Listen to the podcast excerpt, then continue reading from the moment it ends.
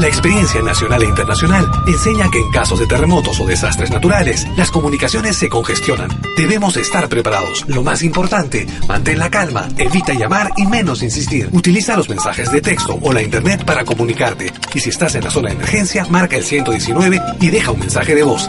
Esta es la comunicación luego de una emergencia. Escribe primero y evita llamar. Mayor información en www.mtc.gov.pe o con tu operador de servicios, Ministerio de Transportes y Comunicaciones. Es malquiradio.com. El siguiente programa llega gracias a la colaboración de Radio Tupac, Argentina. Los temas abordados están bajo la entera responsabilidad de sus productores. Bienvenidos. Urak. Caminantes de la Tierra.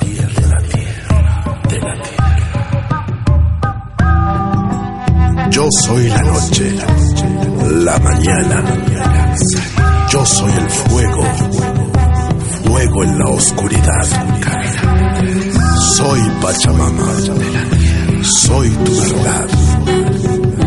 Yo soy el canto, viento de la libertad.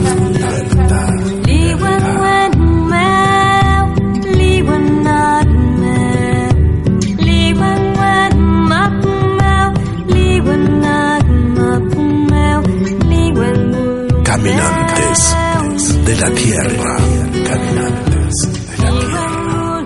Urak Sariri. Con la conducción de Amalia Vargas.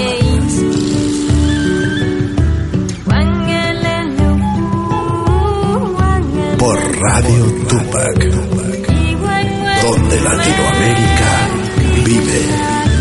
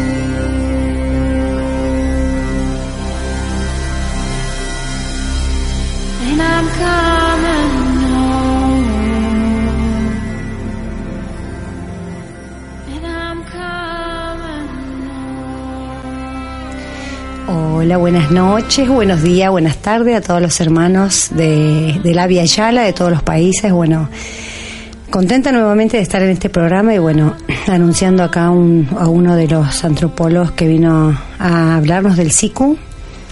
Eh, y por otro lado, bueno, contarles también que pasado mañana ya estamos en camino a la suelta del cóndor, que se va a hacer en Santa Cruz, en Pailemán. Estamos llevando donaciones a, lo- a las comunidades mapuches, que ya estuvimos en contacto con una de Huerquén. Y bueno, eh, creo que el programa es eh, muy rico, así que vamos a tratar de hacerla más corta la, la charla y bueno, escuchar a nuestro hermano Eloy Uribe, que llegó desde Lima al encuentro del Matapi. Lo vamos a escuchar ahora.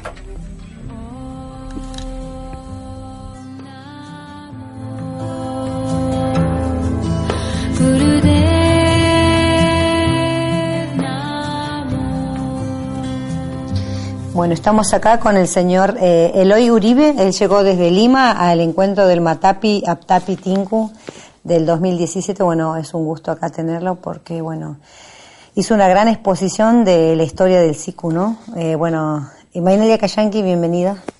Eh, muchas gracias, es un gusto poder comunicarme con todos los amigos de Argentina que siguen sobre todo el movimiento indigenista. Cuéntenos qué es lo que expuso ayer y un poco la historia, eh, porque es muy importante para nosotros que, bueno, que muchas veces estamos en el camino de la música, pero nos falta a veces la parte no Eh, teórica o, o la parte histórica de los de lo que es de los ritmos musicales y los instrumentos y bueno. Así es. Eh, bueno, la tónica del encuentro Matapi que se ha realizado este fin de semana pasado eh, es básicamente expresiones musicales en base al instrumento siku, ¿no? O zampoña que se le conoce también. Entonces, este, hemos querido venir, hemos venido tres de Lima, porque allá en Lima tenemos un grupo musical que se llama Jantati Ururi Base Lima, la central está en Puno, en el pueblo de Conima, y acá también hay un Jantati Ururi Base Buenos Aires, entonces hemos venido para apoyar a, nuestros compañeros de la misma familia del Jantati y también este, con la oportunidad de poder eh, ofrecerles a la gente una exposición que hemos dado el día domingo.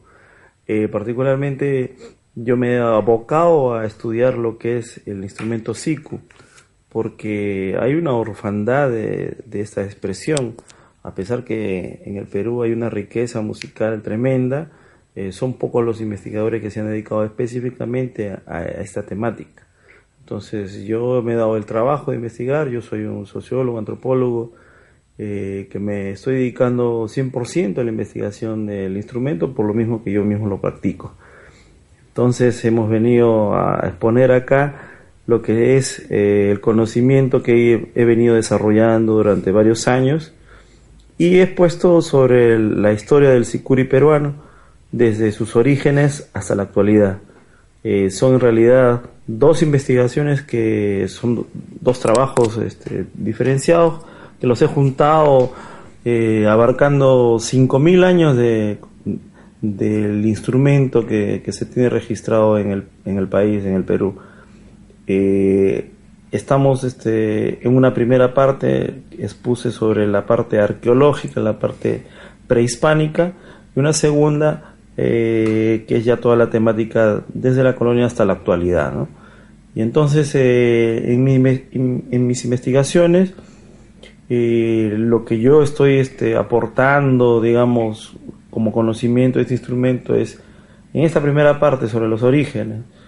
el instrumento lo más antiguo que se ha encontrado en, en el Perú es una flauta de pan, entre comillas, eh, le llamamos allá antara, que es un término quechua para denominar también al sico o zampoña.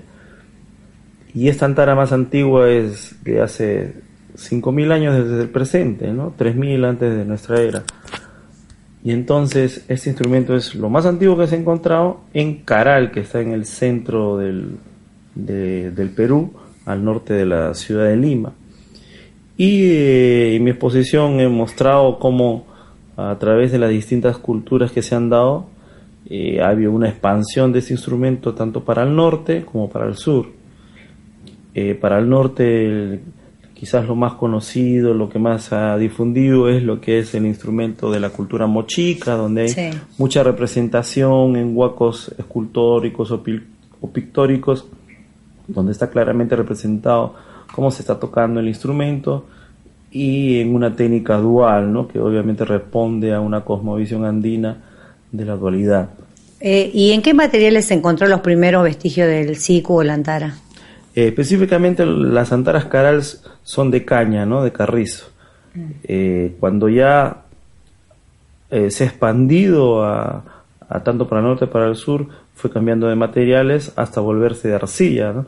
Recordemos que caral estamos hablando de una cultura del periodo arcaico, es decir, es un momento precerámico, todavía no se había inventado la cerámica, ¿no? Entonces eso es lo tan antiguo que es de esta cultura considerada como la eh, primera ciudad de América, a la par que Egipto, Mesopotamia, ¿no? Uno de los principales focos civilizatorios en el mundo, ¿no?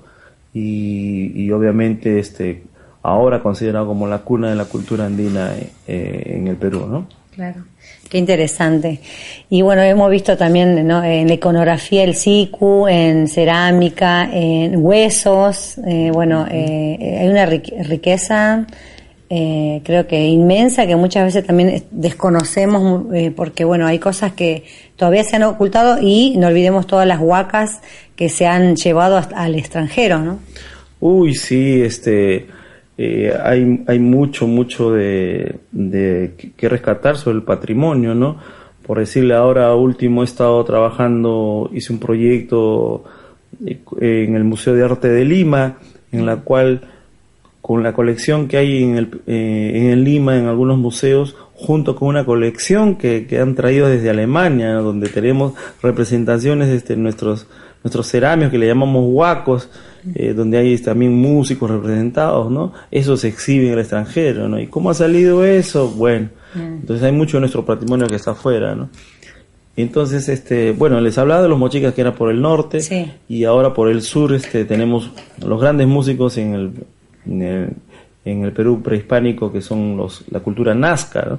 Mucho se conoce por estos, estos geoglifos, estos dibujos que hay en, el- en la pampa, ¿no? El Donde- mono, la araña, el Así es, cóndor, el colibrí. el astronauta, etcétera. Y a propósito del astronauta, ¿no? Sí. Tontamente dicen que son este es- hay unas teorías que dicen los est- los extraterrestres lo han hecho porque eso se ve solamente desde arriba que simplemente la, al- a la larga lo único que, que es es prácticamente una cosa ofensiva porque simplemente si dices que son hechos por extraterrestres es porque le estás diciendo que los peruanos antiguos no fueron capaces de, Claro. de hacer esas representaciones, ¿no? Y bueno, estos Nazca hicieron bastante, bastante música, hay cantidad de instrumentos musicales que felizmente han podido llegar a- hasta nuestros días, entre ellos las antaras, y ellos son muy conocidos porque las antaras eh, lo hacían de arcilla, fueron los, los ceramistas, los principales ceramistas del- de América precolombina, hicieron instrumentos de este material, y, y esas antaras las hacían también a la octava, es decir, este, para los que hacen música, pues Sí. lo, lo identificarán como una zanja y un y una malta, ¿no? Eh, Claro. que eran exactamente la mitad del tamaño para dar la octava. Además se han encontrado colecciones de, de estas antaras con un mismo diseño, lo cual te da a entender que se tocaba de una manera colectiva, ¿no? Claro. Y este también se tocaba de manera dual porque hay, hay unos tambores grandes donde se ven dos tocadores de antara, lo cual también ellos tocaban de manera dual. Y este la zampoña o antara eh, asociado a percusión. Hay, hay músicos representados en estas vasijas donde están tocando a la vez una percusión y una antara, eh, tal, tan igual como un, un músico sicuri en la actualidad. ¿no? Claro. Eh, me quedo el- eh, esto siempre que se dice, ¿no? La forma de la música, eh, eh, ¿no? Esto de que acá siempre hace el, pente- el pentagrama, el tono musical, ¿cómo eran antiguamente? Sí, sí, sí. Eh, cuando los primeros este, investigadores de la música quisieron sacar la- las notas musicales a los instrumentos arqueológicos que se fueron encontrando, particularmente las antaras Nazca, bueno, querían sacar eh, la, la escala Nazca, ¿no? Hubieron muchos investigadores que empezaron a, a sacarle los sonidos tratando de encontrar una escala, ¿no? Y en concreto no encontraron una escala en sí, porque en parte este, este concepto de escala es medio occidental, ¿no? Claro. Entonces, ahí lo que eran simplemente las personas afinaban según cómo sentían el, el sonido de los instrumentos. Y para utilizar un término técnico, Sí. eh, esos instrumentos prácticamente eran cromáticos, o sea, tenían eh, muy pocas las divisiones de, de, de- de nota a nota, ¿no? Sí. Habían, este, bueno, pocas divisiones y también saltaban, saltaban, ¿no? Entonces eran unas escalas propias, en otras palabras, ¿no? Que solamente el músico de una manera particular seguramente afinaba a, a su propio criterio, a su propia estética, entre comillas, Sí. y así formaban. Hay un investigador que decía, por fin he, he encontrado la escala en Nazca que consta de 13, no de no, no de no 12 sonidos como en la escala occidental, sino de 13, ¿no? Pero eso es imposible porque hay infinidad de, de, de- De de escalas. formas. Sí, sí, en el fondo escalas porque son este, las Es como- formas de escalas. Es como el canto coplero que hacemos en el norte, cada uno tiene su tono, su variante y lo hace de acuerdo a sus sentimientos, ¿no? Bueno, eh, Creo, no sé, digo. Debe ser, este, no, no estoy tan enterado de cómo es ese canto, pero Sí. me imagino que tiene que ser algo así porque eh, finalmente la música es expresión de, un, de una sensibilidad, de un, de un, este, de un sentir, ¿no? Y entonces, este, eso no, no necesariamente está parametrado, ¿no? En la actualidad las cosas sí están parametradas, tienen que ser esta afinación y no, mi oído me dice que está desafinado. A ellos no le interesaba si está afinado, ¿no? Le interesaba expresarse, ¿no? Claro. Entonces, en esa medida es que sa- salían instrumentos con distintos tonos, ¿no? Y, entonces diríamos, ¿cuál eh, sería el, el siku o antara o flauta de pan eh, más antiguo que se encontró hasta ahora en Perú? Como les decía, es la antara de la cultura caral que está al norte de Lima, en la misma costa. Ahora, esto es algo nuevo, ¿no? Porque esta cultura caral, que les decía, era está considerada como la, ciudad más antigua, de América, eh, recién se estudió desde el año 94. Mm. Cuando yo estudiaba en el colegio, bueno, todos este, anteriormente en las clases de historia nos decían que la cultura matriz era la cultura eh, chavín, que era una cultura panperuana porque se había difundido en casi todo el territorio del actual Perú, y entonces todos creíamos que chavín era la cultura matriz de la cual salían el resto de culturas. Cuando se descubrió la cultura el caral, estudiada particularmente por la arqueóloga Rux Shadi, una peruana, eh, ella eh, estaba haciendo sus excavaciones y le llamaba la atención que cuando excavaba, excavaba, no encontraba ningún, ninguna cerámica algo que en el Perú eh, uno es, normal, ¿no? Sí, Para los rituales mortuorios. Uno va a cualquier sitio este arqueológico y encuentras ahí la cerámica, bueno, hechas pedazos por ahí, ¿no? Mm. Este le encuentras, encuentras pedacitos de cerámica, ¿no? Y le llamaba la atención a ella que no encontraba. Y entonces este una vez que hicieron la datación este carbono 14 de carbono 14, vieron que era era antigua, pues, ¿no? Estoy hablando hace 5.000 años, 3.000 antes de, nuestra era, y obviamente no había cerámica, había así este mates, ¿no? figurines de barro, pero no había cerámica. Y es por eso que es tan antiguo y ahora recién, ahora está considerada la cultura caral como este, la cultura matriz de la cual este, han salido sus conocimientos, como la dualidad, como los quipus, eh, bueno, de repente el quechua también están diciendo que Ruth sostiene que ellos hablarían un, un este proto quechua, un quechua inicial, y de ahí se ese conocimiento se expandió. Es más, una cosa curiosa es que se encontró un dibujo de una figura, bueno, mitológica, de una persona, bueno, es una representación medio antropomorfa de un ser eh, en cuyas manos tienen dos báculos que si uno rastrea luego este en otras culturas, también lo ve en Paracas, en Tiahuanaco, en, Pucará y llega finalmente a ah, que es el personaje central de la Puerta del Sol. Entonces, desde Caral ya estaba esa representación hecha en un mate pirograbado,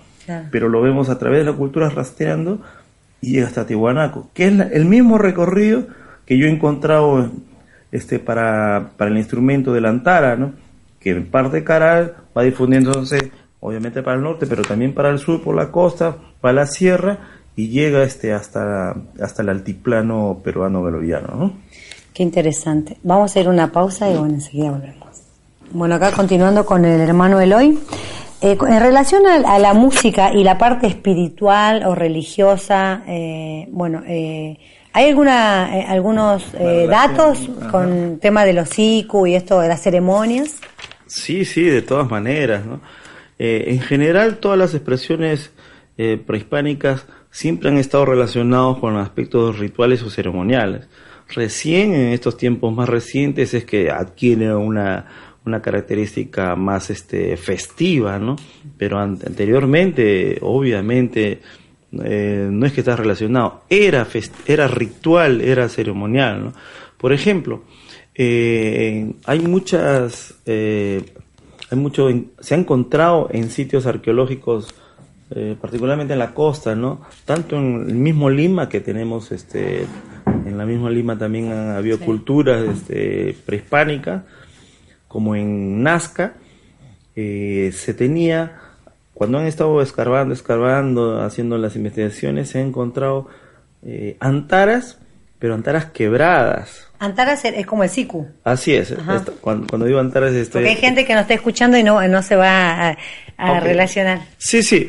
Eh, la Antara, como les decía, era, la denominación quechua de lo que genéricamente se puede decir flauta de pan, que específicamente en altiplano recibe el nombre de siku. Entonces, se han encontrado estas antaras quebradas, ¿no? Pero estaban quebradas profesamente, porque parte de los rituales que había en, estos sitios pareciera que em, cuando había una construcción y esta construcción se quería realizar una ampliación, como que se cancelaba una etapa, se quebraba, se hacía, seguramente se tocarían estas antaras y como parte de, de sellar esta primera etapa del rito, se, se, ahí mismo en la misma, en esta primera etapa, eh, se ponían estas antaras que se han, han, sido quebradas como para que ahí el sonido quede en esa, en esta primera etapa y sobre eso se construía una, una construcción mayor eh, que era una segunda etapa y así había una tercera etapa, ¿no? Ese es una, un aspecto. Otro aspecto, por ejemplo, es de los mochicas, Sí. que en muchos, eh, en muchos ceramios está claramente eh, ahí representado tocadores de, de antaras, pero los personajes son despellejados, es decir, no tienen los globos oculares, no tienen labios, y entonces este, algunos por ahí investigadores decían, eh, no, que sí, sí estos personajes sí han sido en realidad reales porque se le ve eh, que tienen el nervio no sé qué tanto, ¿no? Y, y, asumían como que fueran reales, ¿no? Pero la verdad es que mm, es imposible que alguien pueda soplar eh, sin labios, ¿no? Claro. Entonces, tanto quenas como antaras. Y también han habido ceramios en donde hay monos despejados. Entonces, obviamente, si hay un mono despejado ¿no? y tocando encima su, su antara, Claro. obviamente eso es una cosa simbólica, no es real. Claro. ¿no? Y entonces lo que ya este, unos investigadores más serios han podido determinar es que había una concepción eh, de- del mundo, más o menos así como los egipcios que los enterraban a, a- a las persona- a, las- a los personajes principales con todos sus ajuares, lo que habían llevado en vida, si eran este eh, gente que ha tenido una posición de liderazgo, este, los enterraban con, con todo su parafernalia, su ajuar, ¿no? con sus emblemas de poder, y eh, eh, se tenía, se ha tenido unos, unos ceramios donde se ve claramente una línea en el medio, Sí. donde en la parte de arriba están representados El.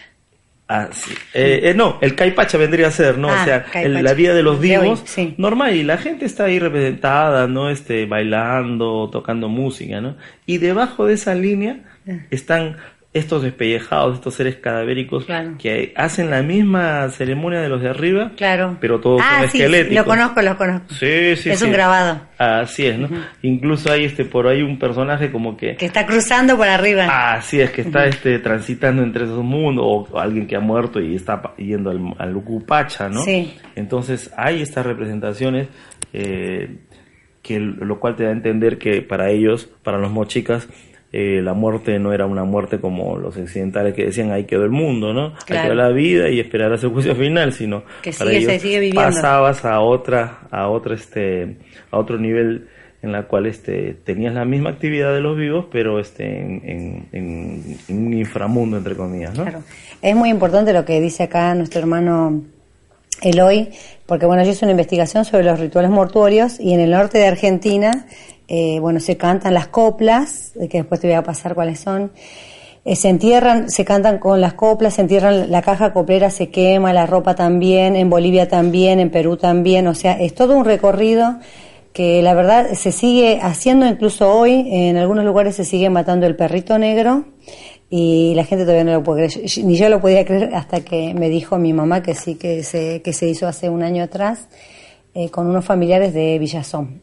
Entonces creo que la creencia es muy importante. Estos monitos despellejados que tal vez muchas veces, tanto en las culturas eh, como de Chavín de Guantar, Nazca o Paracas, y los que están más al Amazonas que eh, tienen más contacto con el tema de los monos, que pueden ser tal vez incluso un, un animal de la casa, se habrán enterrado, ¿por qué? Porque era una necesidad de que acompañe al muerto y también para que ayude, en el caso del perrito, a cruzar el río y no se quede de este lado, ¿no? Porque el tema de, de las entidades que aparecen de diferentes mundos, ¿no?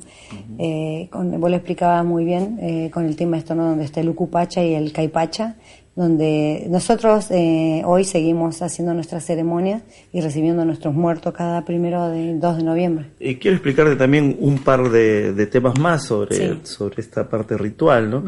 Hay una expresión que, se llama el ayarachi. Eh, aya significa muerto y Irachi significa fiesta, ¿no? Por ejemplo, Aya viene el, hay un departamento en el Perú que se llama Ayacucho, ¿no? Sí. Que la traducción es el rincón de los muertos, ¿no? Por, esta palabra Aya. Cucho es lugar.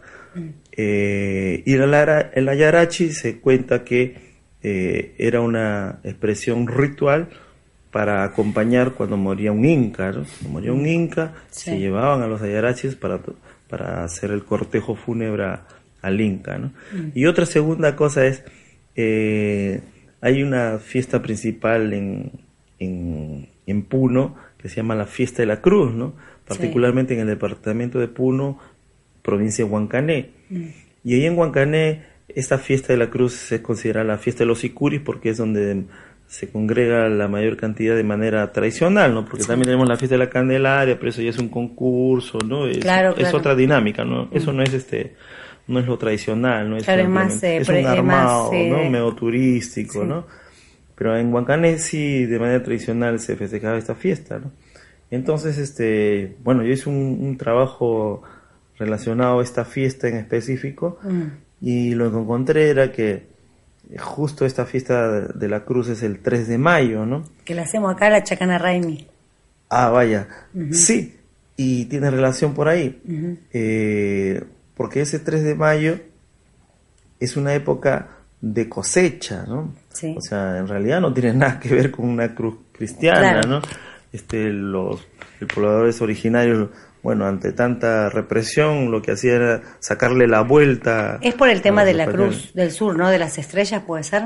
Eh, algunos dicen que tiene que ver, pero según investigación, este, es cierto que está la constelación Chacana, que es su nombre verdadero, está ahí en, el firmamento, el, cielo está despejado y es una temporada seca y está alumbrando, ¿no? Pero más directamente yo lo que he encontrado es que está relacionado a un agradecimiento que se le hace en esta época a los a los eh, achachilas, ¿no? que son ah, los, antes, son los ancestros que moran en las alturas de los cerros, ¿no? Sí. El poblador andino no adora al cerro eh, físico en sí, sino al espíritu. Al espíritu que está de la montaña. Así que y que está y que en las alturas están ahí morando los ancestros, ¿no? Mm. Para la visión occidental, este muere tu papá y, lo llevas un, a un este a un lugar cercado alejado de la ciudad, que es un cementerio, cemento y lo tapa y te acordarás el próximo este, noviembre, el Día de los Muertos, ¿no? Mm. Pero para el andino no, para el andino eh, moría tu, ante, tu, tu, auki, tu, tu mayor, mm. y, él, su espíritu se iba a morar a la altura generalmente las más altos, los más altos cerros, ¿no? Mm. Entonces desde ahí como que te vigilaba, por eso mucho la ceremonia siempre se agradece a los cerros, porque ahí está tu, papá, tu abuelo, tus ancestros, ¿no? Tus achachilas. Entonces esta fiesta de la cruz es precisamente eso, ¿no? Un agradecimiento a los antepasados que son seres tutelares que este, han permitido que tengas una buena cosecha, buenos alimentos que te ha dado la, la Pachamama. Entonces se agradece en esta fiesta de la cruz a, a, estos, este, estos seres tutelares, que los españoles, que como vieron que se, se estaban este, reverenciando, a, entre comillas, a los cerros, pues encima de los cerros, todo, la mayoría de los cerros principales le ponían una cruz, ¿no? Entonces por eso la asociación de fiesta de la cruz con este, esta reverencia a los antepasados, ¿no?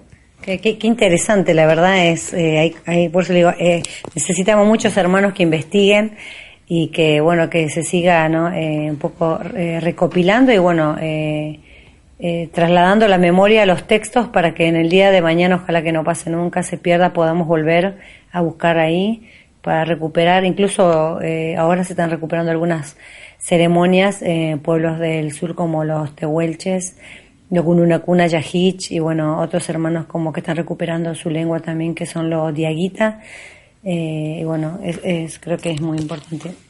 Es malquiradio.com. Hola, ¿qué tal?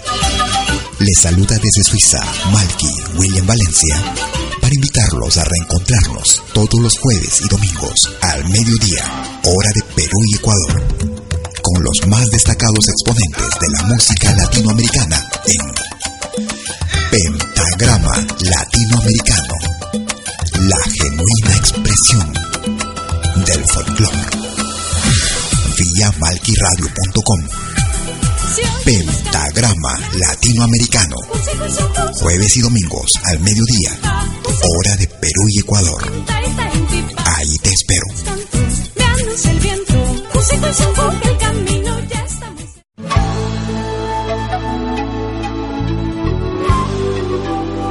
Écoutez des 20h en Europe sur malquiradio.com. Liakta Kunapi.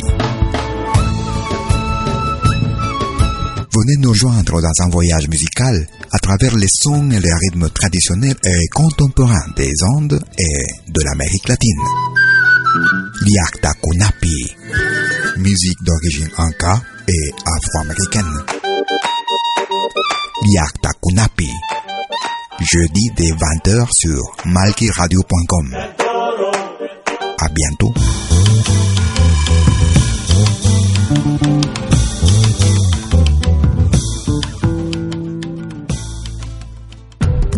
todos los fines de semana, desde el viernes a las 18 horas y hasta la medianoche de lunes.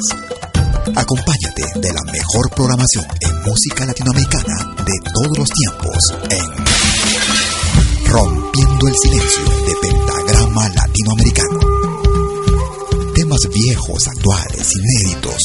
Todo eso durante las 24 horas del día y durante todo el fin de semana en forma continua Rompiendo el silencio. Los fines de semana en malquiradio.com. El folclore en su máxima expresión.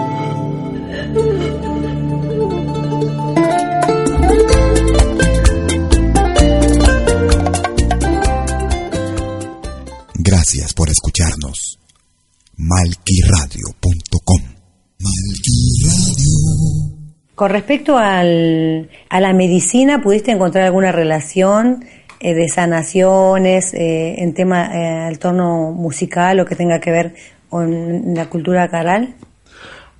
a ver, hay una gran temática de, con la medicina, pero sobre todo eso ya va más por el lado de la Amazonía, ¿no? Mm.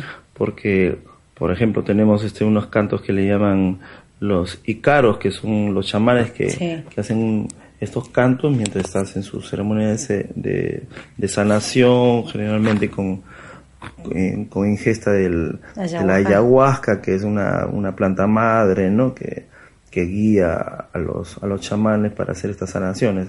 Pero eso más sobre todo en la parte amazónica, ¿no? específicamente relacionado con, con el siku eh, está el, los cayaguayas. Ah, Toda esta zona cayaguaya que, que hace una cultura, un señorío que está ubicado al norte del lago Titicaca. Eh, esta cultura cayaguaya uno normalmente lo relaciona con el lado boliviano, pero en realidad el señorío cayaguaya era itinerante, ¿no? Vamos por parte, vamos por parte. Primero, geográficamente lo ubicamos desde Mocomoco, de donde está Italaque, hasta más allá de de Cuyo Cuyo, en lo que para nosotros es la provincia de Carabaya, en el norte del, todo el norte de, Puno.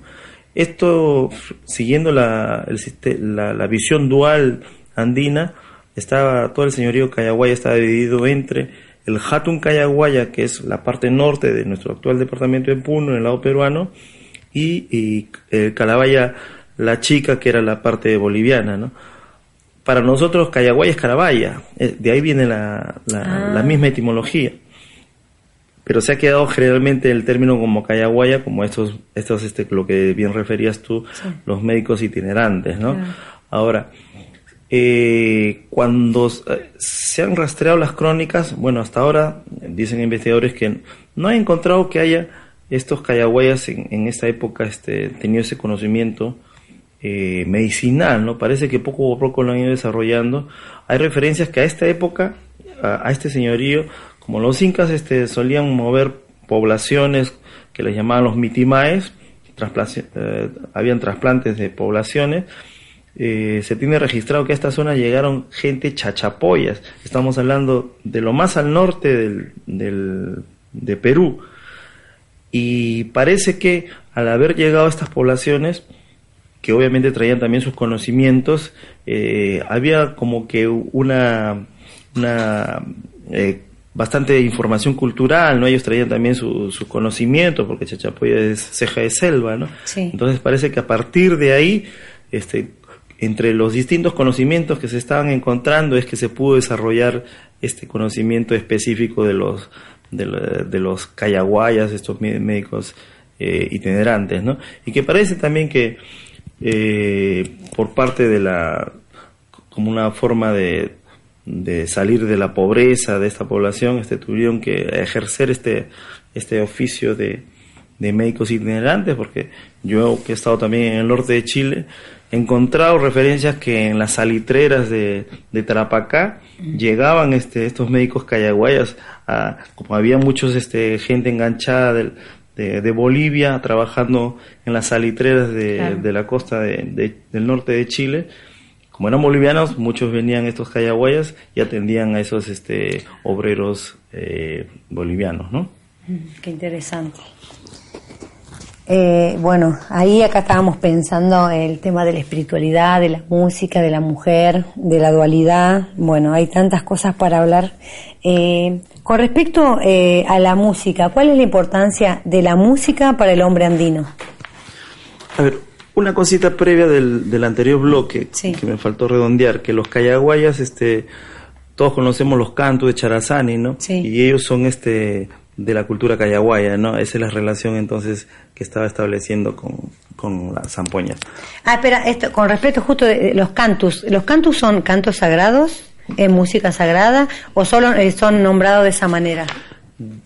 Eso está en el lado boliviano. Mm. De lo que he podido investigar, particularmente hay un trabajo de una antropóloga boliviana, mm.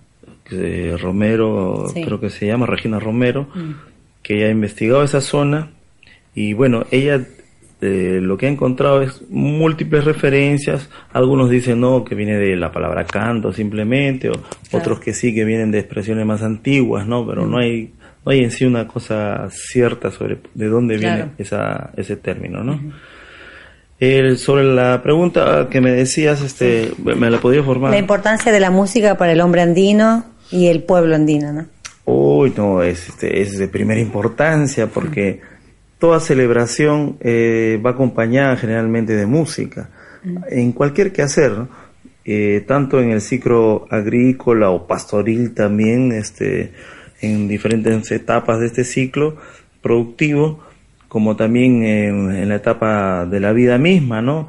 Acontecimientos de nacimiento, entre comillas, bautismo, eh, matrimonio, muerte, ¿no? Este, pubertad, ¿no? El, el paso de, la niñez a la, a la juventud, ¿no? Todos esos momentos siempre están remarcados por la música, ¿no? Y hay músicas especiales para determinadas ceremonias, ¿no? No es una ah, sola música, ¿no? Yo cuando he estado investigando sobre el lado peruano, eh, he encontrado muchas referencias a expresiones que lamentablemente ya están extintas, ya no se encuentran, o las que hay eh, rara referencia hay este, en sitios muy, muy alejados, ¿no? Por ejemplo, eh, poblaciones pastoriles que, crían este, alpacas, llamas, que se dedican solamente a, esta ganadería en alturas, porque ahí ya no crece la agricultura, ¿no?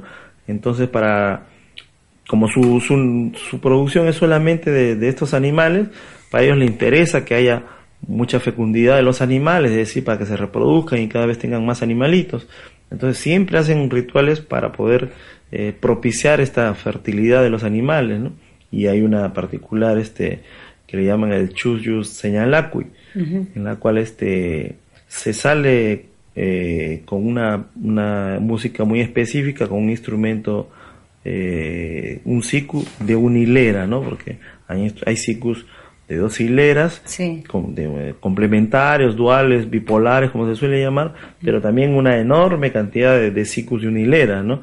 A veces este eso es una, creo yo, de mis aportes en, en mis investigaciones, que generalmente dice el SICU es un instrumento eh, dual, complementario, ¿no? Y yo digo, momento, hay ciclos que son complementarios, pero también hay ciclos unitarios. Pero eso no, no estoy negando ahí la dualidad, porque tanto en ciclos complementarios como en ciclos unitarios se da la dualidad a nivel técnica musical. ¿no? La, pregunta y la respuesta. Así es.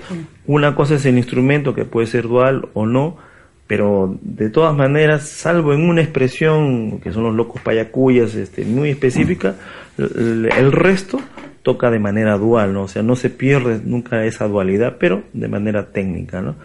Y entonces les decía, ¿no? Hay muchos rituales, hay otro, por ejemplo, para las limpiezas de, de las acequias. Sí. Entonces es muy importante, si, si, si, si, se es, si estamos en un mundo agrario, eh, siempre crecen las malezas en los caudales de los de las acequias, de los ríos, ¿no? Entonces, constantemente hay que estar, o al menos hay faenas específicas en el año en los cuales todos los comuneros se ponen de acuerdo para limpiar de las malezas, las piedras, eh, algo que se haya acumulado en estos canales, se limpia y hay también este ceremonias para esto, ¿no?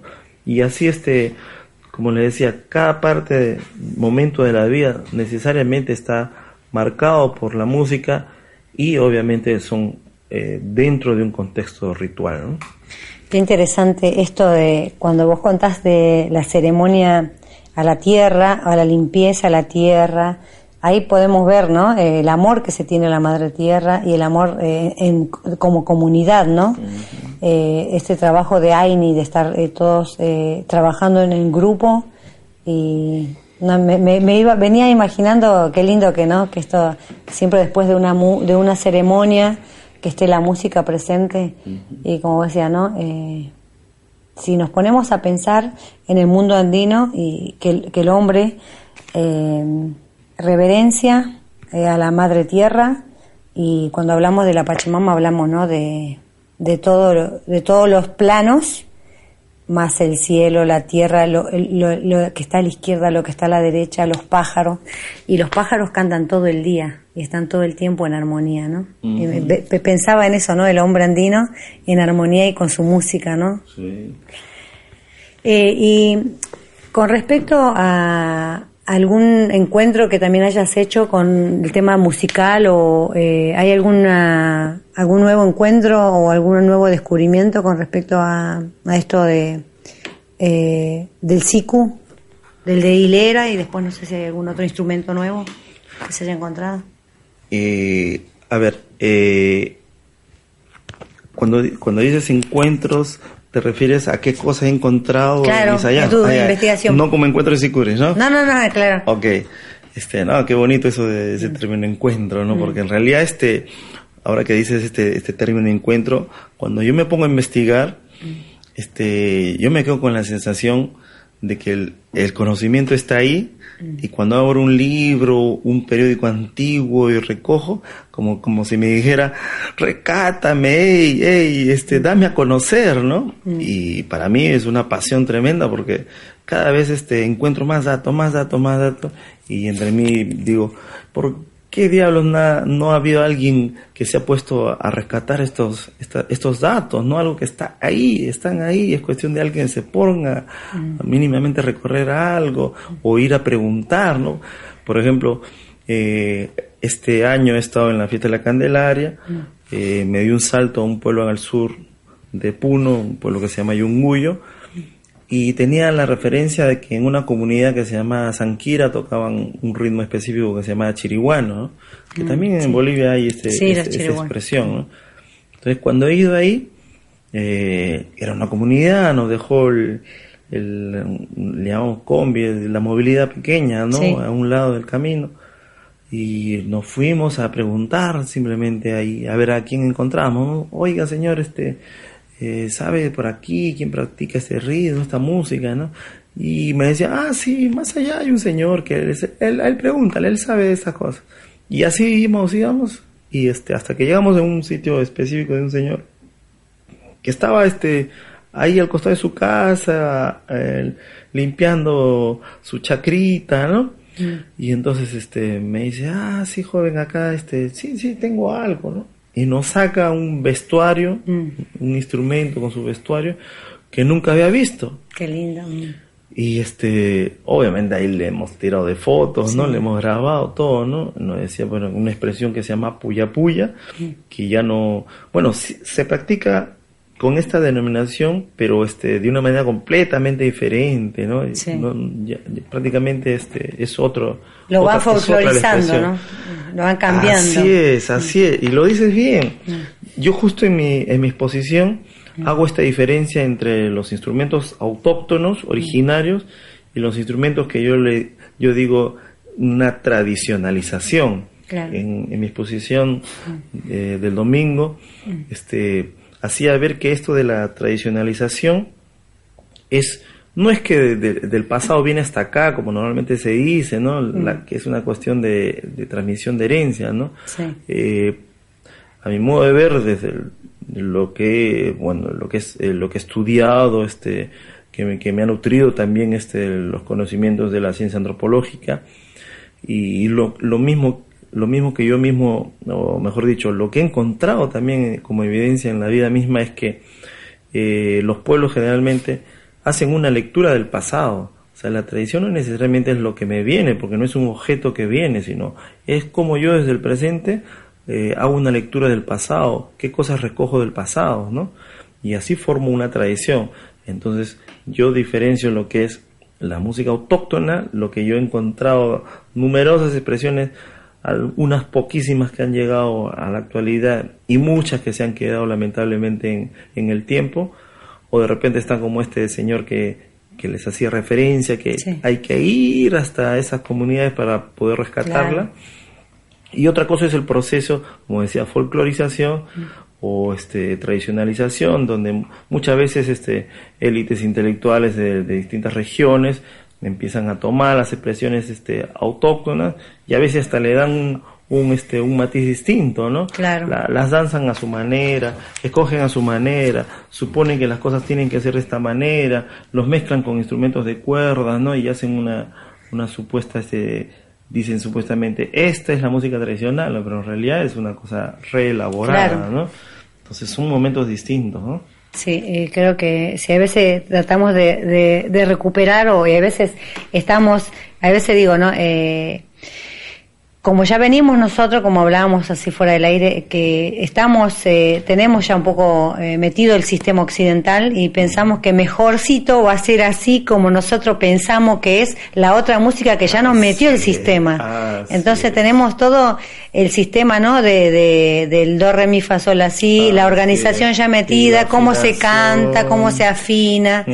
Nos han enseñado a cantar en las iglesias, o sea, eh, nos han metido tantas cosas que ahí yo voy con el tema de la descolonización también, ¿no? De empezar a sacar y ver eso que eh, la gente, eh, incluso acá cuando vinieron investigadores de Estados Unidos, perdón, de Europa, eh, el folclore, estudiando la payada, estudiando el gaucho, decían que era una música horrible, que se vestían así, que comían carne, que eran así, que no trabajaban, que eran vagos, porque bueno, uno trabaja la tierra y, y nada más, ¿no?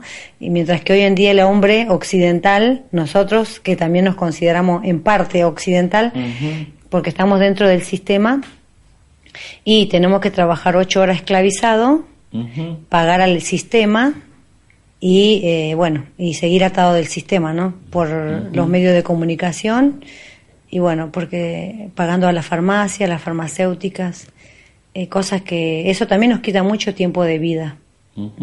Que el hombre andino se dedica a la tierra y tiene su tiempo para hacer música su tiempo de ceremonia su tiempo de conexión con la tierra también no que eso para mí es muy rico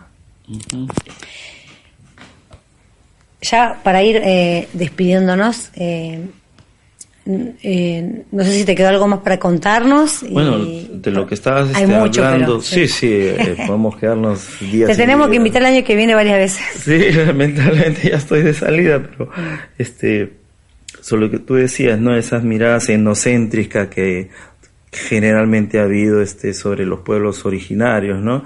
Es decir, la lectura de los pueblos originarios desde un punto de vista foráneo, ¿no?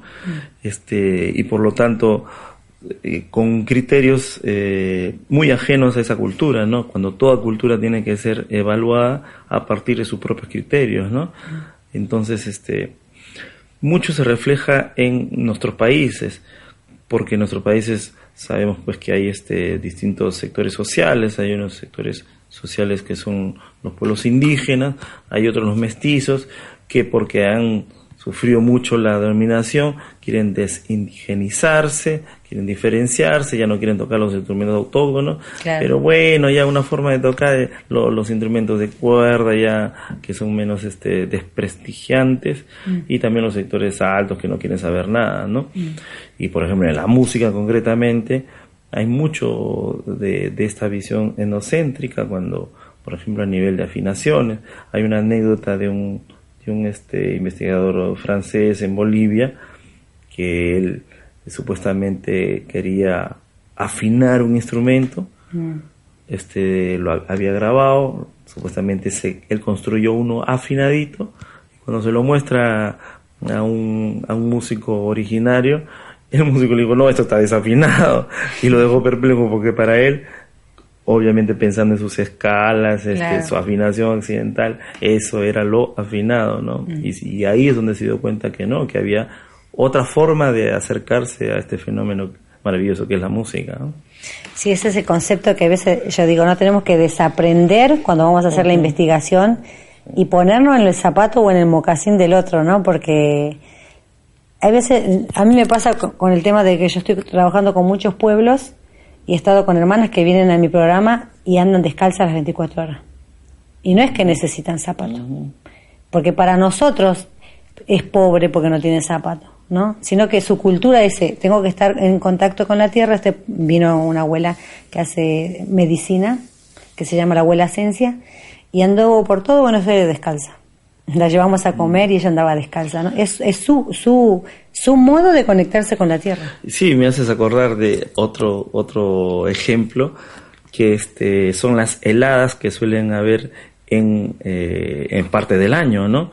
Hay una época, al menos hablando del altiplano, eh, una época lluviosa, inicios de año, de noviembre hasta marzo, y una época seca que es el resto pero también hay un momento en que se dan las heladas, ¿no?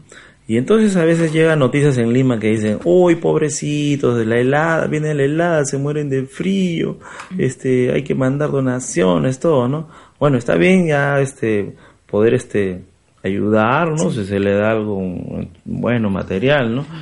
Pero hay que tener en cuenta, nos decía un hermano, que este, eso es parte de la vida, es parte del ciclo eh, del calendario hasta, agrícola, ¿Por qué? Productivo, porque en esa época helada es necesario para hacer el chuño. Claro, es la heladera. Así es, porque han, vino la cosecha, tienen los productos, las papas, la soca, ¿no? Y este tienen que deshidratarlo. Entonces, gracias a esa pequeña época de helada pueden elaborar este, sus productos, deshidratarlos y, hacer lo que se conoce como el chuño, la tunta, ¿no? Mm. Y entonces no es que está mal esa, ese momento del año. Esperan ese momento.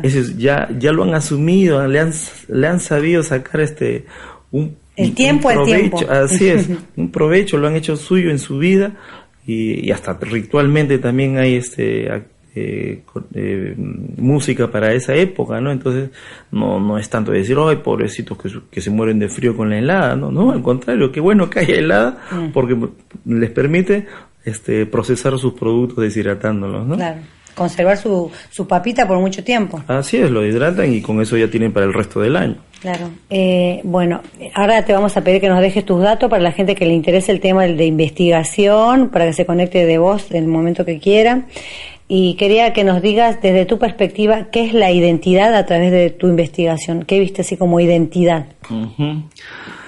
A ver, eh, este es un tema amplio, lo de la identidad, ¿no?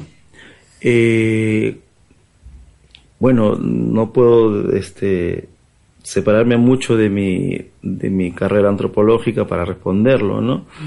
Eh, creo que siempre hay una necesidad de toda de todo, de todo individuo y de todo grupo humano de poder reconocerse de alguna manera, ¿no? Hay grupos y hay otros grupos y hay otros grupos. Y bueno, desde la carrera se nos dice que la identidad, más que decir esto soy, eh, es algo en comparación, ¿no? Se genera a partir de la comparación del otro, ¿no? Cuando hay un otro es que recién tú te das cuenta que soy distinto, ¿no?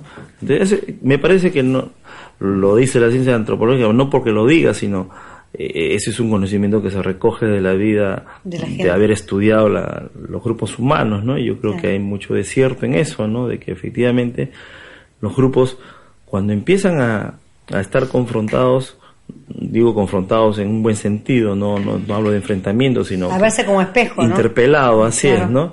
Entonces, este, ahí es donde se generan este, este proceso de identidad, que es necesario, que es parte del, del, del quehacer, de la formación social de todo grupo humano, ¿no?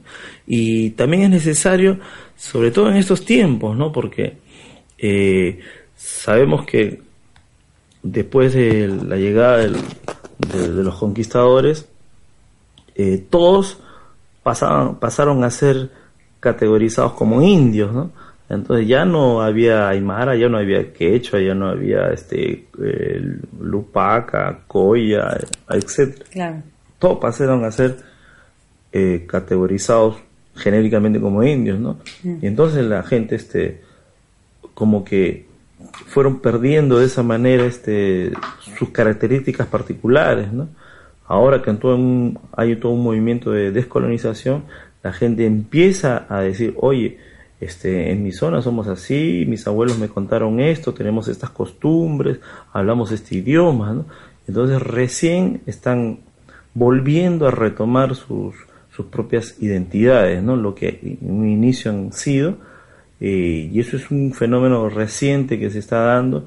Felizmente hay, hay, hay una corriente mundial este, que este, está haciendo ver que lo occidental, pues, este, sus promesas de modernidad, de progreso, este, son cosas falsas, ¿no? Lo están matando de eh, enfermedad y todo. Así es, este, el mundo, el mundo eh, se está desquiciando con, el modelo occidental, ¿no? En cualquier momento, eh, el loco de, Estados Unidos con el loco coreano se empiezan a tirar bombas atómicas y nos mandaron a, al diablo con todo el planeta, ¿no? Sí. Entonces, este, es bueno por eso rescatar estos conocimientos, esos saberes, estas identidades originarias, porque tienen mucho que decir a este mundo occidental, ¿no? Cuando antes se creía, no, lo occidental tiene, tiene, tiene la palabra para hacerle eh, iluminar a los supuestamente dominados, a los ignorantes, entre comillas, y ahora es todo lo contrario, ¿no?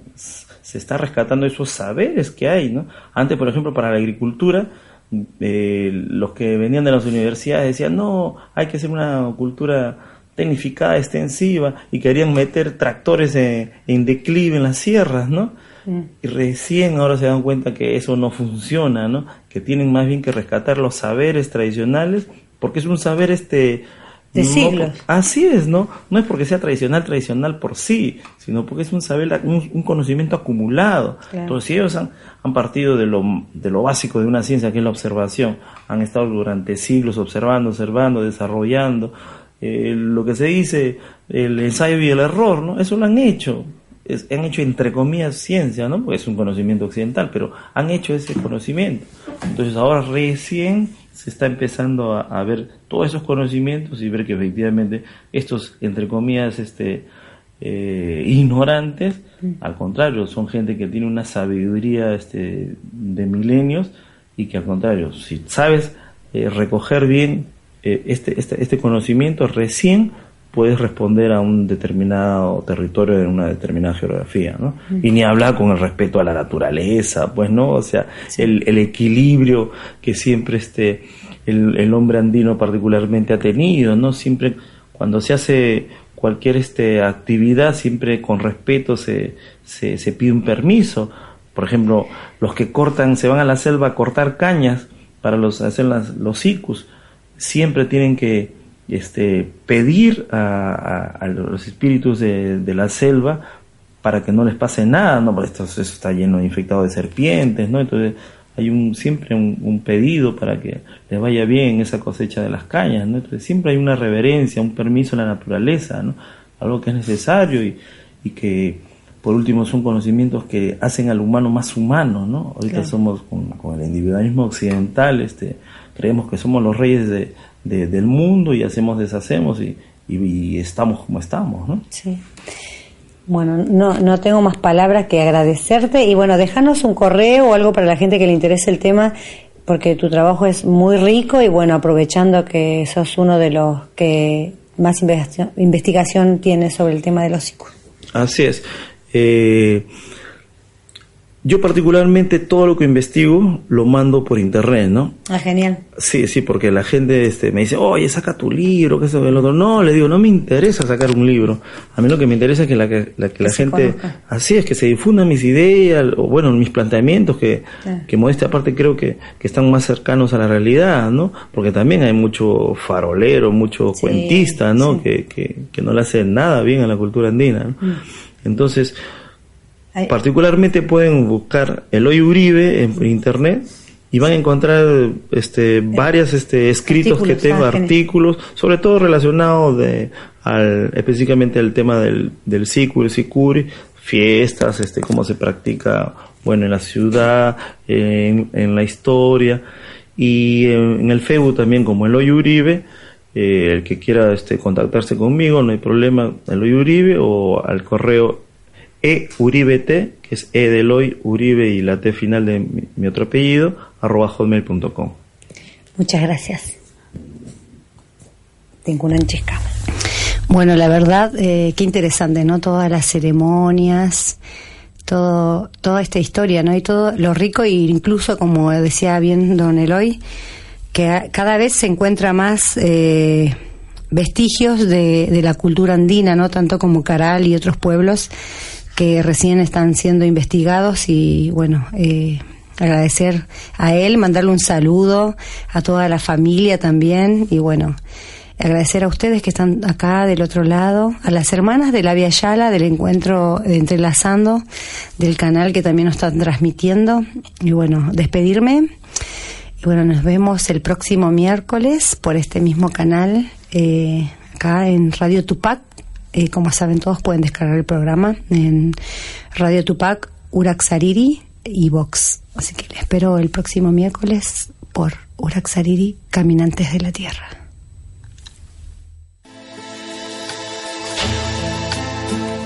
Urak Sariri, Caminantes de la Tierra con la conducción de Amalia Vargas. Lo esperamos el próximo miércoles a las 21 horas por Radio Tupac, donde Latinoamérica vive.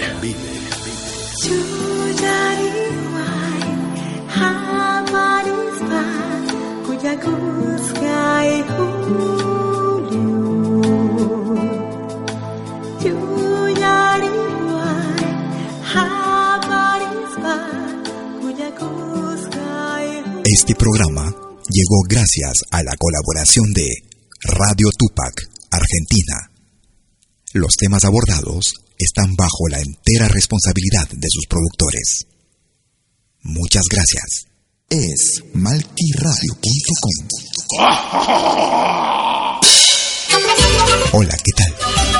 Les saluda desde Suiza Malky William Valencia invitarlos a reencontrarnos todos los jueves y domingos al mediodía, hora de Perú y Ecuador, con los más destacados exponentes de la música latinoamericana en Pentagrama Latinoamericano, la genuina expresión del folclore. Vía malquiradio.com Pentagrama Latinoamericano. Jueves y domingos al mediodía. Hora de Perú y Ecuador. Ahí te espero.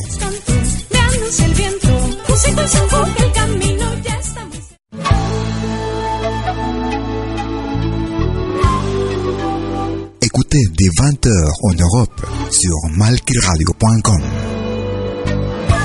Liakta Kunapi. Venez nous joindre dans un voyage musical à travers les sons et les rythmes traditionnels et contemporains des Andes et de l'Amérique latine. Liakta Kunapi, musique d'origine inca et afro-américaine. Liakta Kunapi, jeudi dès 20h sur malkiradio.com. À bientôt.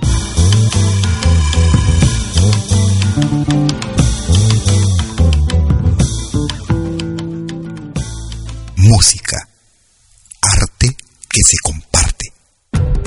Todos los fines de semana, desde el viernes a las 18 horas y hasta la medianoche de lunes. Acompáñate de la mejor programación en música latinoamericana de todos los tiempos en Rompiendo el Silencio de Pentagrama Latinoamericano. Temas viejos, actuales, inéditos. Todo eso durante las 24 horas del día y durante todo el fin de semana en forma continua.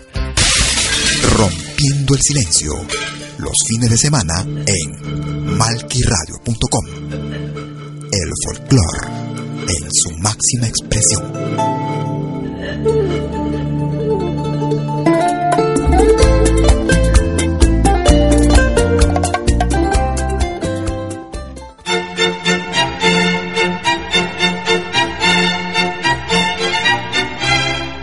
Viene a pedir algo por aquí, sugerimos traer algo a cambio. No trabajamos por nada, igual que usted.